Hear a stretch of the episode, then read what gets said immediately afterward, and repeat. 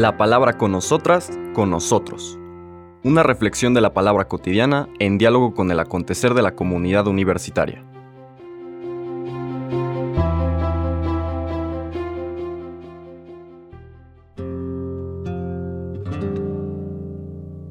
Hola, buenos días. Bienvenidas, bienvenidos a la palabra con nosotras, con nosotros.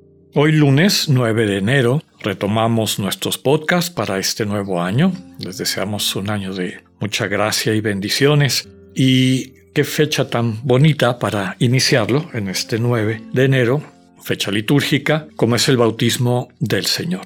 Recordemos que estamos en el ciclo A dedicado al Evangelio de Mateo y es por eso que en todas las fiestas y demás donde el evangelista tenga un texto que soporte el tema o el sentido de la fiesta, pues se toma de Mateo y eso es lo que vamos a hacer. Vamos a escuchar la versión de San Mateo sobre el bautismo del Señor.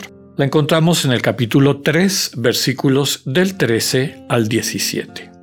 En aquel tiempo Jesús llegó de Galilea al río Jordán y le pidió a Juan que lo bautizara. Pero Juan se resistía diciendo, Yo soy quien debe ser bautizado por ti, ¿y tú vienes a que yo te bautice?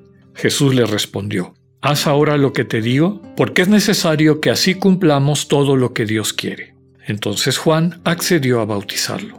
Al salir Jesús del agua, una vez bautizado, se le abrieron los cielos y vio al Espíritu de Dios que descendía sobre él en forma de paloma, y se oyó una voz que decía desde el cielo, Este es mi Hijo muy amado, en quien tengo mis complacencias. Palabra del Señor. Comentábamos que esta es la versión de San Mateo del bautismo del Señor. Todos los evangelistas eh, tienen este pasaje, como hemos dicho en otras ocasiones. Hay tres evangelios que tienen una perspectiva similar, por eso se llaman sinóptico, literalmente quiere decir de una perspectiva común, similar. Los tres sinópticos son Mateo, Marcos y Lucas, y el Evangelio de Juan, que tiene un estilo, una manera propia, diferente, tanto de organizar los materiales como de presentar el misterio de Jesús como la buena noticia encarnada de Dios en medio del mundo. Ese es el tema central de todos los evangelios. Cada uno, hemos dicho, lo presenta con su propio énfasis, de acuerdo a una mistagogía propia del autor y de la comunidad en donde el texto del evangelio nace. En el caso del Evangelio de San Mateo, es una comunidad de origen judío que ha adoptado el cristianismo y por eso una referencia permanente a lo largo de todo el Evangelio a textos de los profetas, de la Torá, etc. ¿no? Tratando de hacer este vínculo muy importante para esa comunidad entre el Israel histórico y las promesas de Dios al Israel histórico y este nuevo esta nueva propuesta, esta plenitud de la ley o del vínculo de Dios con su pueblo, que es el Señor Jesús. La lectura, por lo tanto, en el Evangelio de Mateo del bautismo de Jesús tiene sus énfasis. Por ejemplo, solamente aquí encontramos este diálogo de Juan el Bautista con el Señor. Empieza subrayando que Juan se resiste diciendo, yo soy el que debe ser bautizado por ti, y tú vienes a que yo te bautice. En los otros evangelios no aparece como tal. Normalmente se habla, Juan dice que vendrá otro a quien él no tiene ni siquiera la dignidad de desatarle las sandalias, que como ustedes saben era una de las acciones de las personas más de menor rango en una casa. Normalmente en las casas donde había esclavos hacían eso. Eran los que les quitaban las sandalias a, sus amos o a las personas que llegaban de visita y parte de la hospitalidad era después lavarles los pies. En las casas donde no había esclavos, desde luego lo hacía el niño más chico de la casa o el que estuviera en la parte de abajo de la jerarquía. En esos textos que encontramos en Mateo y Lucas queda claro que Juan lo que está haciendo es subrayar que no es él el Mesías, pero no dice directamente, no declara directamente que Jesús o, que lo conozca ya a ese Mesías. De hecho, recordemos la lectura de hace un par de domingos en las que el capítulo 11 de Mateo, bastante más adelante del propio Evangelio, donde en este mismo Evangelio de Mateo, donde Juan manda a sus discípulos, Juan ya apresado, manda a sus discípulos a preguntarle a Jesús, ¿eres tú el que debemos de esperar o hay que el que esperábamos o tenemos que esperar a alguien más? Entonces vemos que históricamente las cosas se van arreglando después, haciendo una reflexión de lo que pasó. El Evangelio de Mateo, con el que convivían esta comunidad muchos de los seguidores de Juan el Bautista, que siguió teniendo discípulos inclusive después de la muerte del Bautista y después de la muerte del Señor, pues quieren explicar esta relación entre los dos y desde luego la preeminencia del Señor Jesús. Pero más allá de eso, el centro de la, del relato es la experiencia que el Señor tiene de encuentro con su Padre. ¿no? A la pregunta que le hace Juan o a la duda de Juan, eh, yo soy el que debería ser bautizado por ti, ¿cómo es que tú vienes a que yo te bautice? Y se resiste de bautizar a Jesús. El Señor le responde, haz ahora lo que te digo, como que toma la iniciativa, es necesario que así cumplamos todo lo que Dios quiere.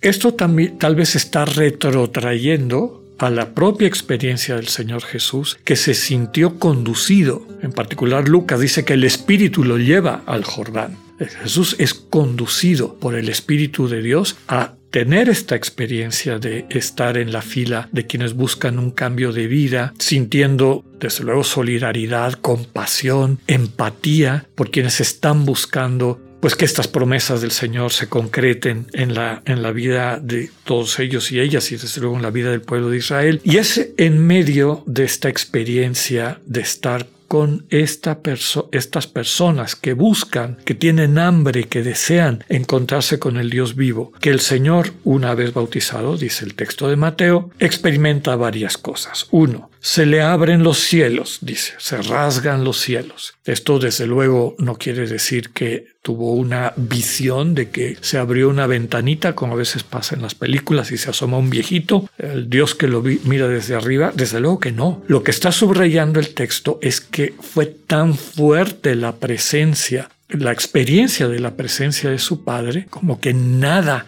lo separaba del ámbito de los cielos. ¿no? O sea, sintió una cercanía tan radical de su padre con él que está descrito con ese término. El segundo referente simbólico es este Espíritu Santo que viene a él en forma de paloma. Ya hemos dicho en otras ocasiones que la paloma en la tradición del pueblo de Israel en el Antiguo Testamento es signo de fidelidad, porque es de los pocos animales que solamente forman una pareja en su vida. Si muere la paloma o muere el palomo, el otro eh, cónyuge, digamos, este, se queda solo. No forma otra pareja. Entonces, símbolo de fidelidad. A lo largo de todo el Antiguo Testamento está esto presente. También las palomas regresan siempre a su lugar de origen. El Espíritu está haciéndose presente, está llegando, está permitiéndole al Señor Jesús percibir que está en su casa, que es Él, en su corazón. Un referente a este misterio trinitario de la inhabitación, como viven cada una de las personas trinitarias completamente una en las otras. En este caso, al actuar el Espíritu de Dios en el Señor Jesús, experimenta esta cercanía, comunión con su Padre este abrirse los cielos, sentirse realmente uno con Él. Y recibe un mensaje. En el caso de Mateo es, en general, este es mi hijo muy amado. Muy probablemente es, una redacción propia de Mateo, pero el original que encontramos en Marcos y en Lucas es un mensaje directo a Jesús. Tú eres mi hijo amado. Tú eres el centro de mi alegría. Esta es la experiencia fundante. Esta es la buena noticia. Dios es un Abba, un papá que nos ama profundamente y que su alegría es contemplarnos, es nuestra existencia. El resto de la vida del Señor Jesús será, a partir de esta vivencia profunda, tratar de que otras y otros puedan acceder a ella. Dejémonos llevar por el Espíritu a tener nuestro propio encuentro con el Dios que nos contempla amorosamente. Que así sea, que tengan un buen día Dios con ustedes.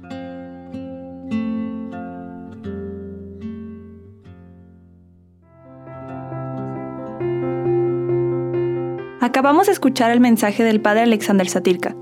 Escúchalo de lunes a viernes a las 8.45 de la mañana por radiveroleón.com o a través de nuestra app gratuita para iOS y Android. Radivero León, no todo está dicho.